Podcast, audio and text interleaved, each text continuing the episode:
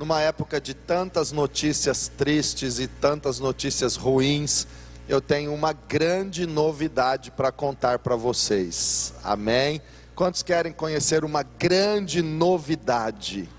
Sempre novidade eterna. Vamos ler a palavra de Deus em Atos, capítulo 17, versículo 21 em diante. Nós vamos ler a palavra do Senhor. Atos, capítulo 17, versículo 21 e o 22. Todos os atenienses e estrangeiros que ali viviam não se preocupavam com outra coisa senão falar ou ouvir as últimas novidades. Então Paulo levantou-se na reunião do Areópago e disse: Atenienses, vejo que em todos os aspectos vocês são muito religiosos. Vamos orar. Senhor, em nome de Jesus, pedimos que o Senhor abra os olhos do nosso entendimento para recebermos a tua palavra, que é a verdade e que está acima de todas as coisas. Fale conosco, Pai. Estamos abertos para ouvir a tua voz e obedecer a tua palavra. Que o nosso coração seja fortalecido, corroborados de dentro para fora com o teu espírito no nosso homem interior. Nos submetemos à tua atuação, Espírito Santo e que todo argumento, sofismas, fortalezas sejam quebrados, para que prevaleça a vontade do Senhor, para que seja estabelecido em nós o teu reino e a tua perfeita vontade. Eu te peço, meu Deus, em nome de Jesus, e te dou toda a honra, toda a glória. O Senhor é o dono de todas as coisas e a igreja é tua por isso, Senhor, opere em cada vida e em cada família, seja no templo ou nas casas, onde estamos chegando com a mensagem do Evangelho, a tua palavra, transforme vidas, alcance pessoas, ó Pai, para a tua honra e para a tua glória. Amém. Graças a Deus. Glórias ao Senhor Jesus. Irmãos, esse texto da palavra de Deus nos fala de uma história gloriosa. O apóstolo Paulo, em uma de suas viagens missionárias, chegou a Atenas. E quando Paulo estava em Atenas, algumas coisas tremendas a Bíblia registra e é fundamental para o nosso crescimento, para a nossa edificação.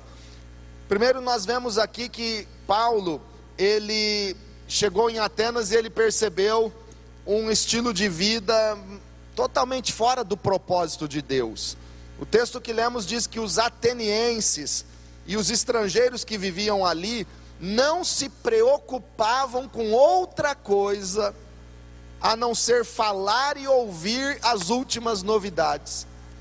Eles não tinham outro propósito eles não se ocupavam com outra coisa, é o que diz a Bíblia, senão falar e ouvir as últimas novidades. Não importa o que havia acontecido há um tempo atrás, eles queriam saber a última novidade.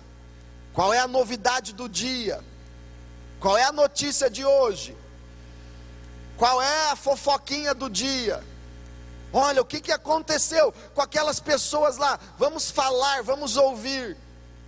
Ah, o que está acontecendo hoje? Qual é a última novidade?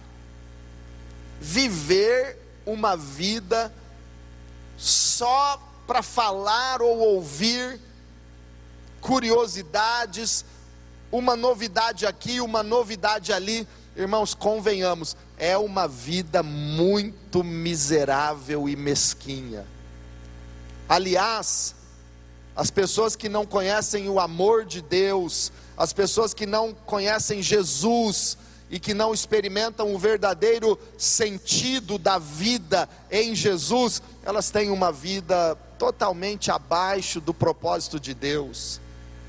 Filosofias de vidas tão vazias. Falando em filosofias de vida vazia, os atenienses, eles tinham tantas filosofias. E o centro da filosofia mundial foi a Grécia. Paulo estava na Grécia, em Atenas, centro cultural e filosófico daquela época, a língua mais falada, tanto é que o Novo Testamento foi escrito em grego. A cultura e a filosofia grega influenciaram o mundo inteiro, influenciaram até o Império Romano e muito da nossa cultura ocidental é influenciada, foi influenciada pela filosofia grega. E o versículo, quando voltamos um pouco nesse texto, no verso 18, Atos 17, 18, a Bíblia diz que alguns filósofos, epicureus e estoicos, começaram a discutir com ele, com Paulo Alguns perguntavam: o que está tentando dizer esse tagarela? Ei, preste atenção: tagarela para eles era o apóstolo Paulo. Mas na verdade, tagarela eram os atenienses que só viviam para ouvir e falar a última novidade. Então, quem eram os tagarelas? Mas eles diziam: o que está tentando dizer esse tagarela? E discutiam com Paulo. Outros diziam: parece que ele está anunciando deuses estrangeiros, pois Paulo estava pregando as boas novas a respeito de Jesus e da ressurreição. Paulo estava falando e pregando as boas novas, as boas notícias. Mas os atenienses, preocupados só com a última novidade, com as suas filosofias de vida tão vazias, filósofos epicureus e estoicos, resumidamente a filosofia deles, dos epicureus, era uma filosofia materialista. Resumidamente, os, o, a, os epicureus diziam assim: aproveite todos os prazeres da vida, porque você nasceu para desfrutar dos prazeres desta vida e nada mais. Uma filosofia extremamente materialista, como se a vida e o propósito da vida humana tivesse a ver apenas com esse tempo presente, apenas com esse com essa vida passageira aqui na terra. Essa era uma filosofia totalmente materialista.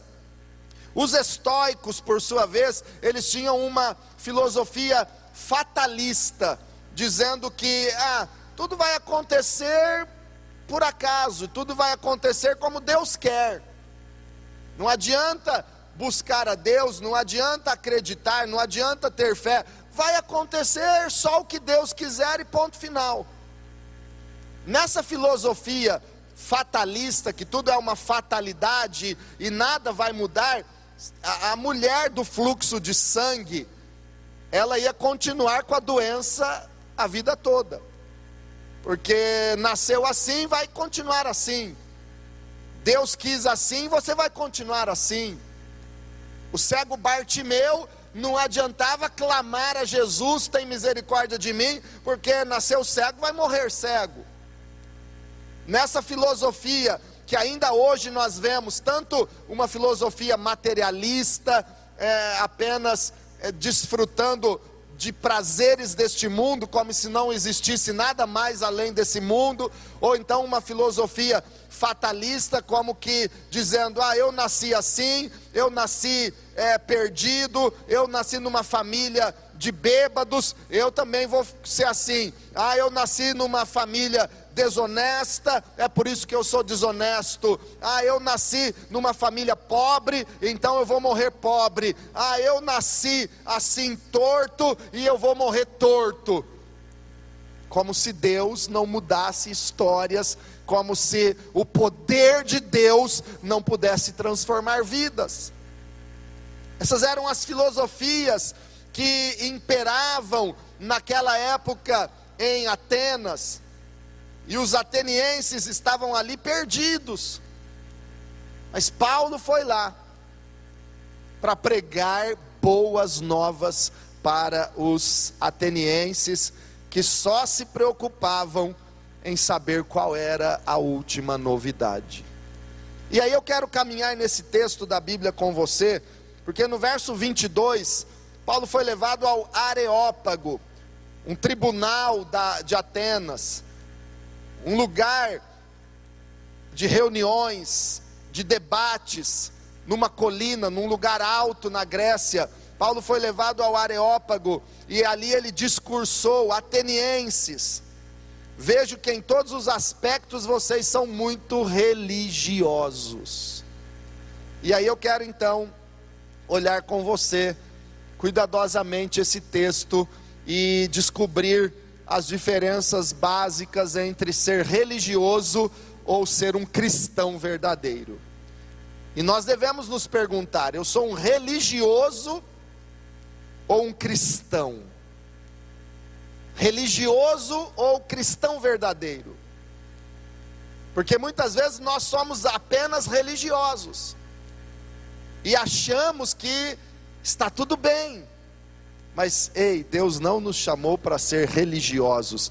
Deus nos chamou para um relacionamento com Ele em Jesus Cristo e pelo poder do Espírito Santo. Então vamos, vamos ver algumas coisas. No versículo 23, Paulo diz assim: Pois andando pela cidade, observei cuidadosamente seus objetos de culto e encontrei até um altar com esta inscrição: Ao Deus desconhecido. Ora, o que vocês adoram, apesar de não conhecerem, eu lhes anuncio.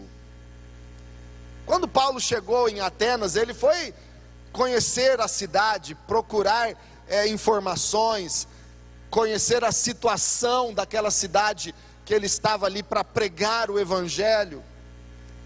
Ele foi identificar a realidade da, daquelas pessoas.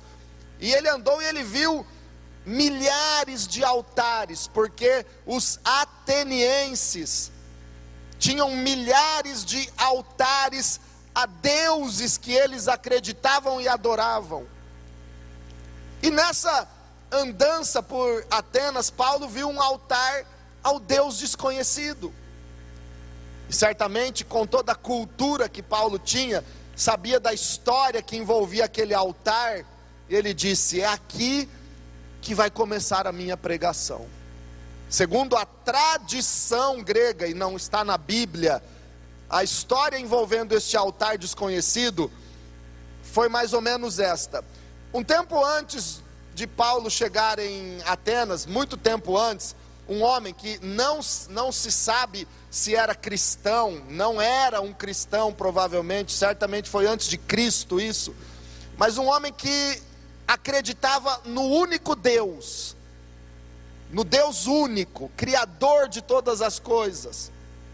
Ele chegou em Atenas e ele viu mais de 30 mil altares a deuses diversos naquele lugar.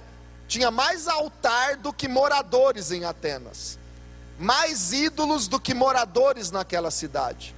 E aquele homem que tinha fé que só existia um Deus, tentou pregar aos atenienses que deixassem toda aquela idolatria e acreditassem no Deus único.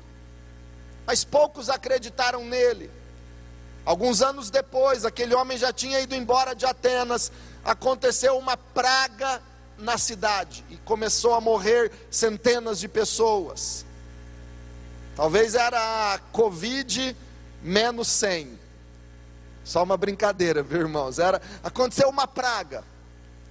Começaram a morrer tantas pessoas e os atenienses, nas suas religiosidade e filosofia, tão sem conhecimento da verdade, cada um começou a clamar e a pedir e a oferecer nos seus altares pedidos aos seus deuses que cessassem aquela praga. Mas a praga não cessava. Então se lembraram daquele homem que havia pregado a existência de um só Deus e mandaram chamá-lo. E ele veio e disse: Sacrifiquem alguns cordeiros ao único Deus e a praga cessará. Mas como devemos fazer isso? E aquele homem então disse: Peguem essas ovelhas, isso é tradição grega. Pegue essas ovelhas, coloque num monte, e onde elas pararem é o lugar onde este Deus quer ser adorado. Fizeram isso, pegaram um tanto de ovelhas, levaram para um monte e elas correram e pararam num lugar onde não havia nenhum outro altar a nenhum outro Deus. Pararam num lugar onde não havia altar, não havia ídolos. E ali aquelas ovelhas foram sacrificadas em adoração ao único Deus e diz a tradição que então naquele lugar os atenienses levantaram um altar ao Deus que eles não conheciam mas que eles adoraram naquele momento, e então a praga cessou. Aí aquele altar ficou lá, a praga cessou, e quem não servia a Deus continuou não servindo da mesma forma, porque irmãos, as coisas são assim. O mundo está vendo algo totalmente novo, nunca vivemos isso na história, pelo menos no, no, nesse último século e, e, são sinais eminentes da volta do Senhor. Tem muitas pessoas que é, por um momento ficam assustadas, ficam preocupadas e dizem: ah, agora eu vou buscar a Deus, mas depois que tudo passa e tudo volta ao normal, só fica firme na presença de Deus de verdade aqueles que amam e se entregaram totalmente ao Senhor Jesus Cristo.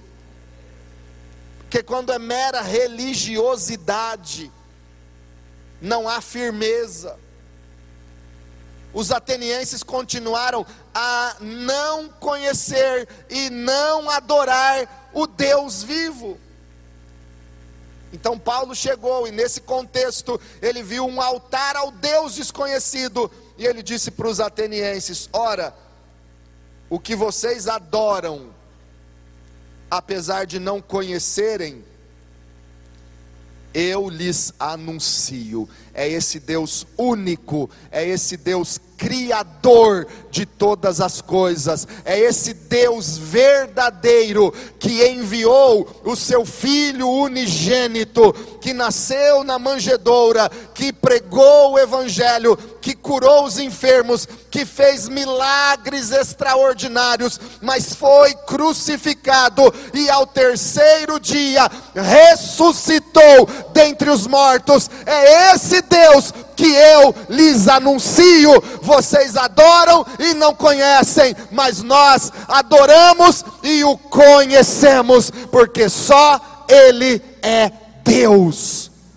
Só Ele é Deus. Então veja a diferença: religioso nem sabe o que está fazendo religioso segue apenas regras e preceitos e nem conhece a Deus, adora e nem sabe quem e nem sabe porquê, mas o verdadeiro cristão conhece o seu Deus e o adora em espírito e em verdade. Tem alguém aqui que conhece a Deus e o adora de todo o coração? Tem alguém aí na casa que ama o Senhor de todo o coração e diz: Ele é o meu Deus, Ele é o único Deus e eu o adoro de todo o coração? Irmãos, religioso não sabe o que está fazendo. E o pior de tudo é que acha que está certo. Ah, não, mas isso é uma tradição. Ah, isso já é tão antigo. Mas não está na Bíblia. Mas não está escrito. Como eu vou continuar numa tradição que não é verdade de Deus? O apóstolo Paulo mesmo, quando era o Saulo de Tarso, era religioso, extremamente zeloso na sua religião e achava que estava certo. Mas na sua religiosidade, Saulo perseguia os cristãos. Saulo, em toda a sua religiosidade, estava cheio de ódio no seu coração. Ei, irmãos, que religião é essa que alimenta ódio, que alimenta julgamento, que alimenta maldade no coração? Ei, que religião é essa? Paulo matava, o Saulo de Tarso matava, prendia, perseguia a igreja e os crentes, os lançava na cadeia.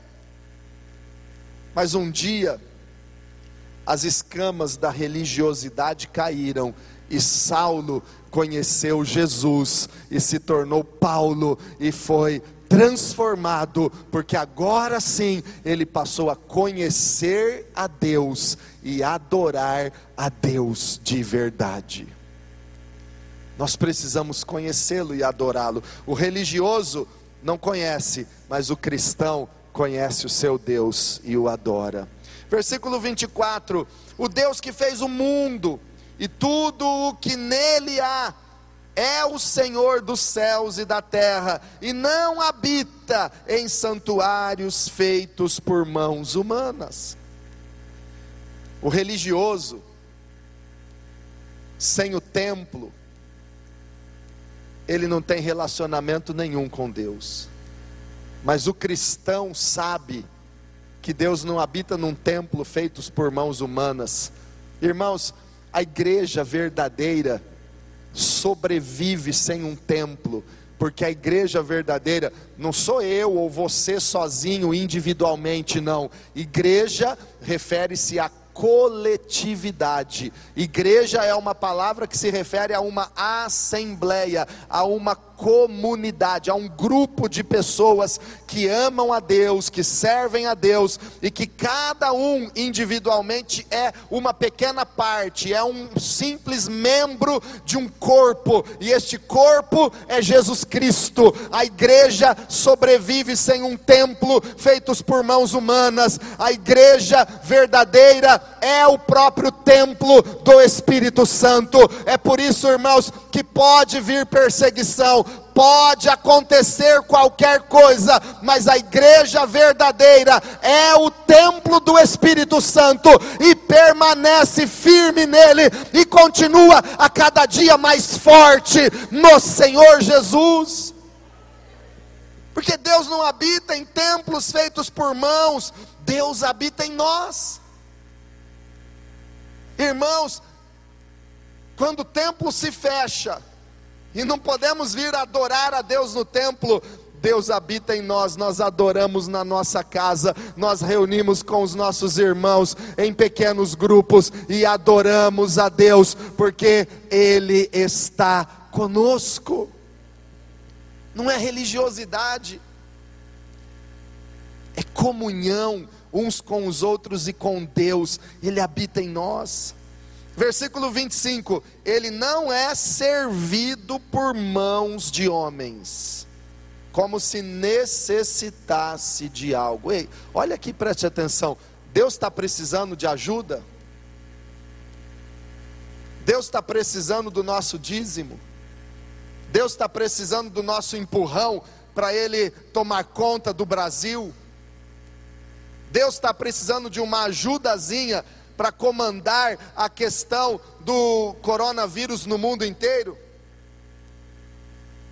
Não, Deus não necessita da ajuda humana, não é servido por mãos humanas como se necessitasse de algo, porque Ele mesmo dá a todos a vida, o fôlego e as demais coisas. O religioso, irmãos, ele fica desesperado. Ai, não vai ter emprego, nós não vamos ter o que comer. Ai, que pavor, que medo, que pânico. Mas o cristão verdadeiro, ele sabe que depende de Deus e Deus não falha. Depende de Deus e o Senhor é o seu pastor e nada te faltará. Depende de Deus e não dos homens, porque está escrito que é Ele, é o meu Deus, quem dá a todos, inclusive a você, a vida, o fôlego e todas as demais coisas. Aleluia! É Ele quem dá. Pode aplaudir, pode dar um glória a Deus. É Deus quem dá. Ei, o que, que, a Bíblia está dizendo? Diga comigo, pois é Ele, Ele mesmo, que dá a todos a vida, o fôlego e as demais coisas. Deixa eu te perguntar: quem é que te dá vida? É Jesus. Quem é que vai tirar a sua vida, sabendo que ela pertence a Deus? Ei, psiu, quem é que te dá o fôlego? Faça assim, ó, puxa o fôlego. Onde é que a doença, o coronavírus mais ataca? Pulmão. E tira o fôlego. Mas veja, olha a revelação de Deus para você. Você que confia no Senhor, você que teme a Deus, quem é que lhe dá o fôlego de vida? Diga, é o meu Deus que me dá o fôlego. Aleluia! Irmãos, você só vai parar de respirar, o teu fôlego só vai acabar quando Deus determinar, chegou a hora e não tem outra situação para fazer o teu fôlego cessar. Não tem. Irmãos, essa é a minha fé. Está escrito que é dele que vem o fôlego. Quem soprou nas narinas de Adão o fôlego de vida foi o meu Criador, foi o teu Deus, Ele nos dá o fôlego, e todas as outras coisas. Quem já está sem trabalhar há um mês, ou até já perdeu o emprego, a renda diminuiu, a situação é, econômica, a, a torneira fechou. Quem está passando por isso? Agora deixa eu te perguntar: está faltando alguma coisa? Ou teu Deus está suprindo todas as suas necessidades? Quem pode testemunhar, testificar, só fazendo assim, que mesmo que a torneira fechou, quase fechou, Deus não está deixando faltar nada, Deus está suprindo, porque é Ele quem nos dá todas as coisas. O verdadeiro cristão, ele confia em Deus, ele depende de Deus. Versículo 26. De um só ele fez todos os povos, para que povoassem a terra, tendo determinado tempos anteriormente estabelecidos e lugares exatos em que deveriam habitar. O religioso, ele se desespera e acha que Deus perdeu o comando. O verdadeiro cristão, ele confia na soberania de Deus. Porque está escrito, nós acabamos de ler, que de um só ele fez todos os povos, para que povoassem toda a terra. Está escrito que ele determina os tempos. Quem determina os tempos, as estações. Quem é que tem poder para dizer para o mundo inteiro? Quem é que tem poder para determinar, volte a caminhar e a abrir o mundo inteiro? Quem é que tem poder nas suas mãos? É o nosso Deus. Quem determina os tempos. E veja o que o texto diz também, irmãos e os lugares exatos em que deveriam habitar. Será que Deus erra a família que você deveria ter nascido? Ah, por que, que eu não nasci na família real da Inglaterra? Porque Deus sabe o lugar exato, Deus sabe a família certa, Deus sabe a cidade certa, Deus te colocou no lugar exato para você habitar, Deus te colocou na cidade certa, Deus te colocou na terra no tempo certo, porque Ele tem um propósito para você. É nesse tempo, é nesse lugar exato. Deus tem algo para a sua vida, no momento, no tempo, no lugar, no lugar exato, porque Ele é soberano. Irmãos, o nosso Deus reina. É Ele quem tem poder. Quem tem poder sobre a nossa cidade, sobre o nosso país? Quem tem poder? É o STJ?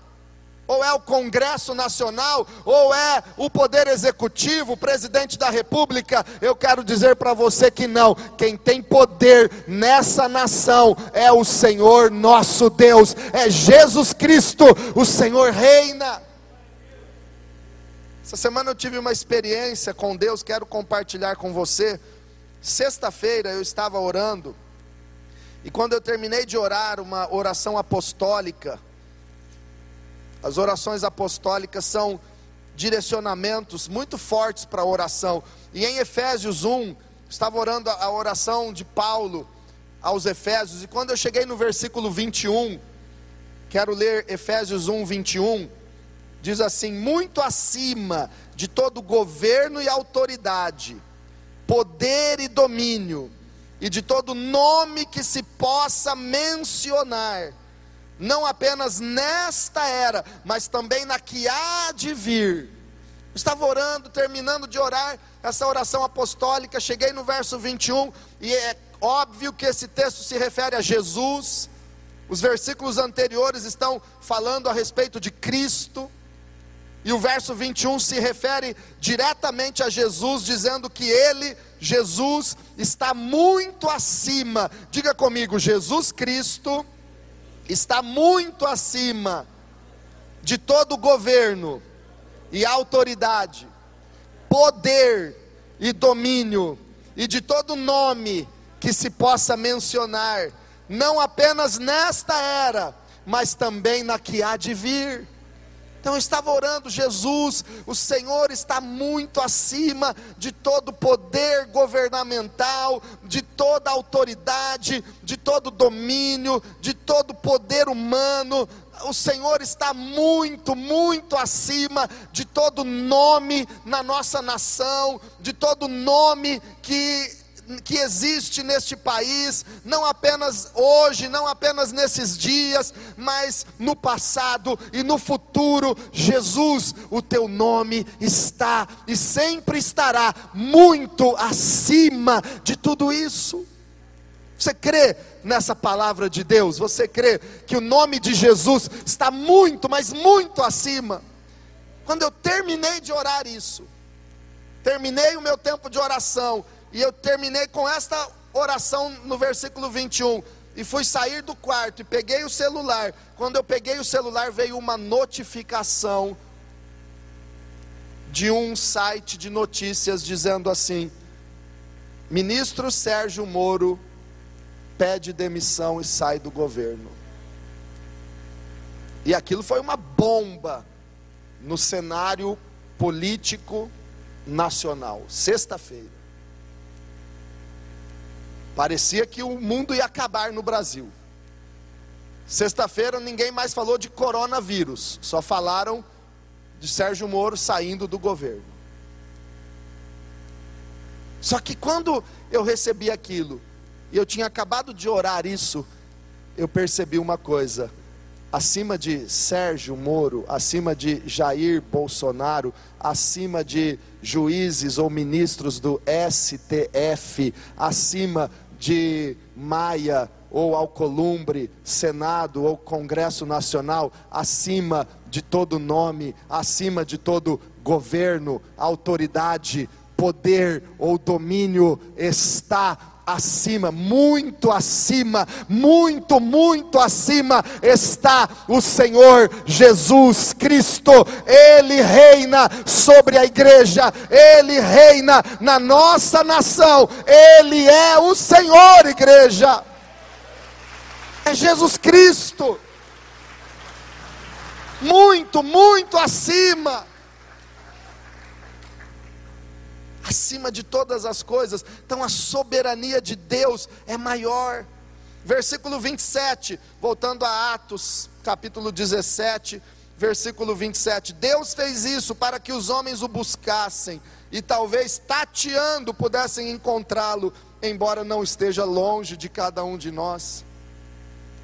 Tateando, como, como se fôssemos cegos, Senhor, onde estás? Eu não estou lhe vendo. Mas a Bíblia diz: Ele não está longe de você. Você pode não vê-lo, mas se você falar com Ele, Ele está pertinho. Ele vai te responder. Ele vai segurar na tua mão. Ele vai dizer: Filho, filha, daqui a tua mão. Eu vou segurar na tua mão. Irmãos, para segurar na mão de Deus, você não precisa passar álcool gel. Você não precisa ter medo. Ele está segurando na sua mão. Ele é poderoso, Ele está perto e é Ele quem guia a sua vida.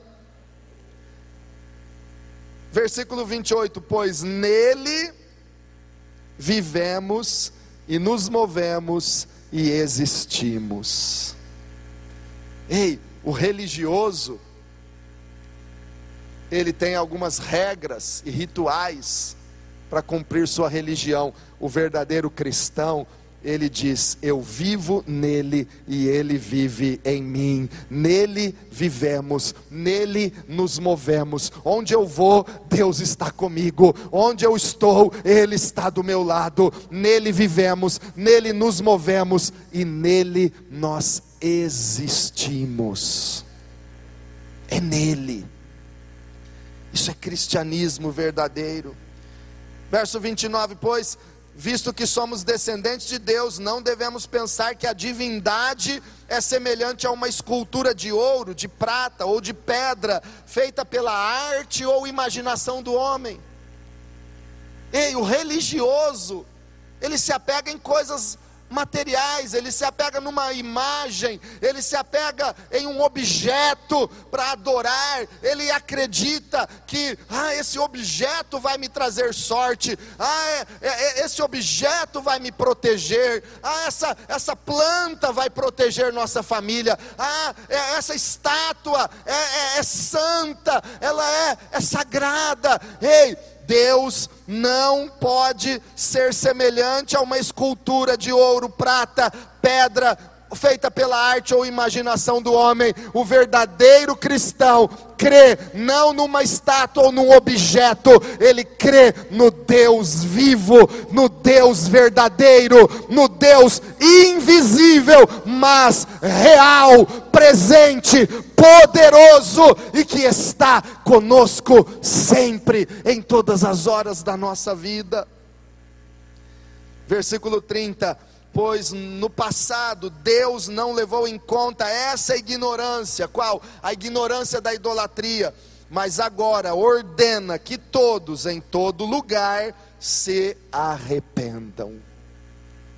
O religioso, irmãos, ele simpatizou com a igreja, com a tradição, com a liturgia do culto, ele simpatizou com o louvor, com a pregação, ele é simpatizante, mas a vida não mudou.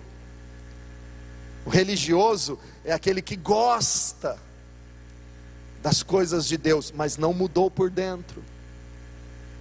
Porque cristianismo verdadeiro começa com uma transformação interior. Começa com arrependimento e conversão.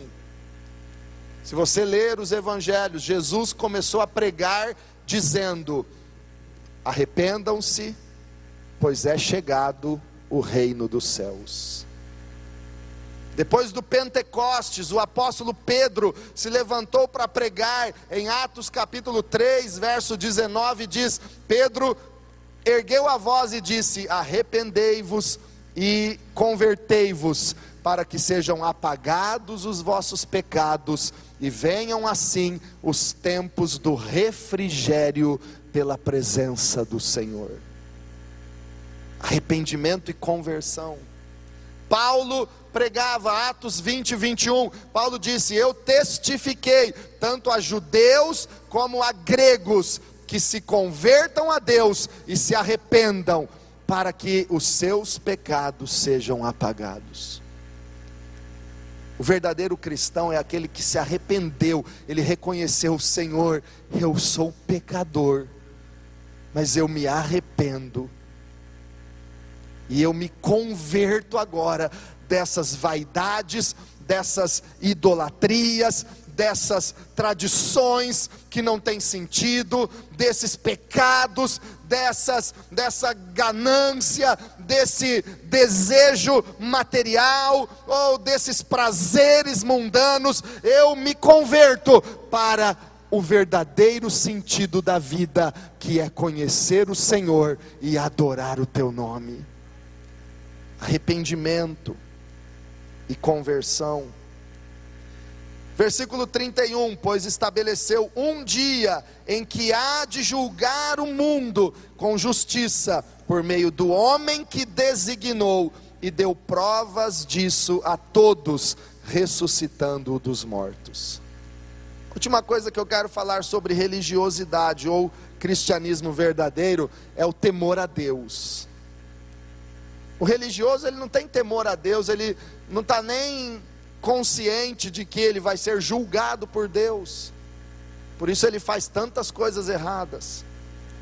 O religioso, ele não se importa em ficar julgando os outros. Mas o verdadeiro cristão sabe que quem julga o mundo inteiro é Jesus Cristo. Deus há de julgar o mundo com justiça.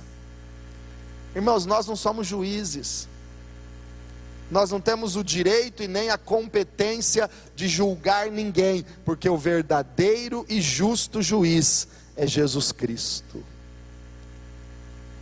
Deus vai julgar o mundo por meio do homem que ele designou, e este homem se chama Jesus Cristo. Então eu quero finalizar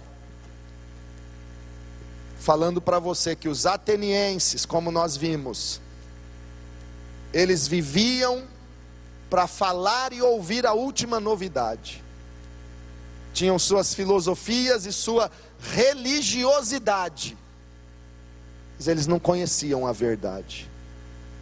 Então eu quero dizer para você que a grande novidade que eu tenho para lhe dizer a grande novidade que o apóstolo Paulo chegou pregando em Atenas é o Evangelho de Jesus Cristo.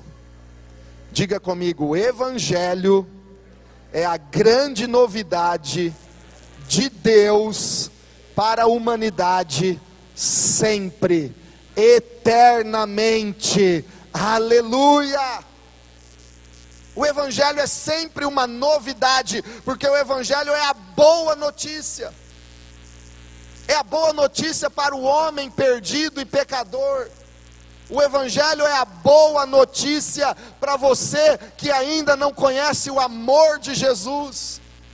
O Evangelho é a grande novidade que o mundo perdido e desesperado precisa ouvir, muito mais do que uma notícia nova, do que a última novidade que possa ser lançada. A grande notícia que a humanidade precisa ouvir e conhecer é a boa notícia a respeito de Jesus Cristo.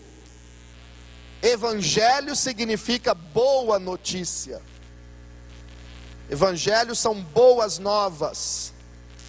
O apóstolo Paulo escreve em Romanos capítulo 1, 16: Não me envergonho do Evangelho, pois ele é o poder de Deus para a salvação de todo aquele que crê.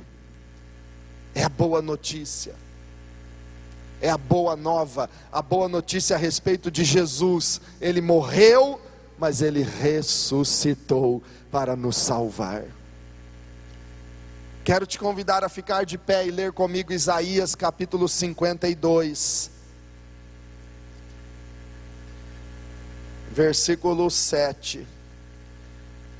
Leia comigo, você que está em sua casa, leia esse versículo.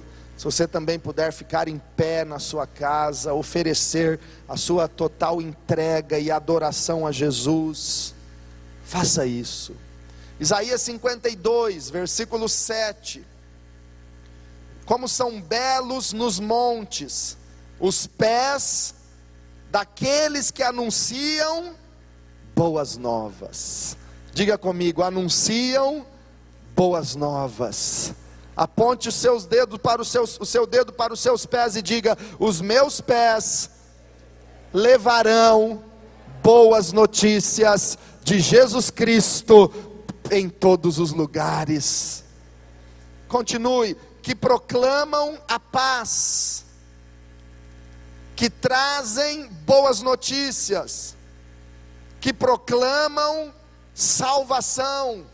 Ei, nesta noite eu quero proclamar paz na sua vida e na sua casa. Quero proclamar boas notícias, porque Jesus Cristo veio para salvar, para libertar você, para abençoar a sua vida. Quero proclamar a salvação de Deus na sua família.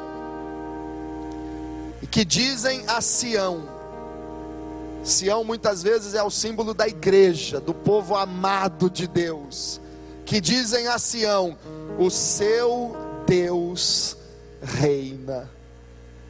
Ei, igreja, o seu Deus está reinando, e ele reinará para toda a eternidade. O seu Deus reina.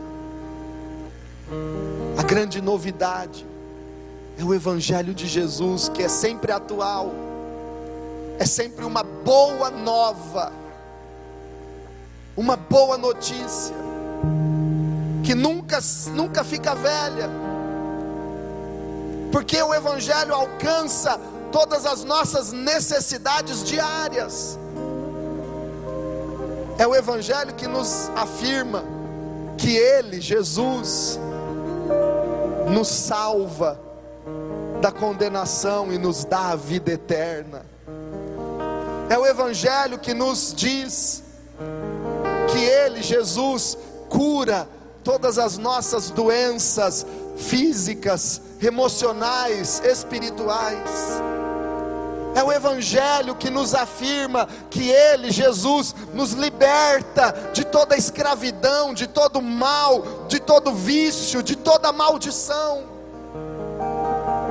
É o Evangelho que nos afirma que Jesus Cristo nos pegou lá do pó e do lamaçal e nos libertou e nos perdoou e nos lavou e ele nos enche do seu Espírito Santo e nos torna fortes e vitoriosos na sua presença.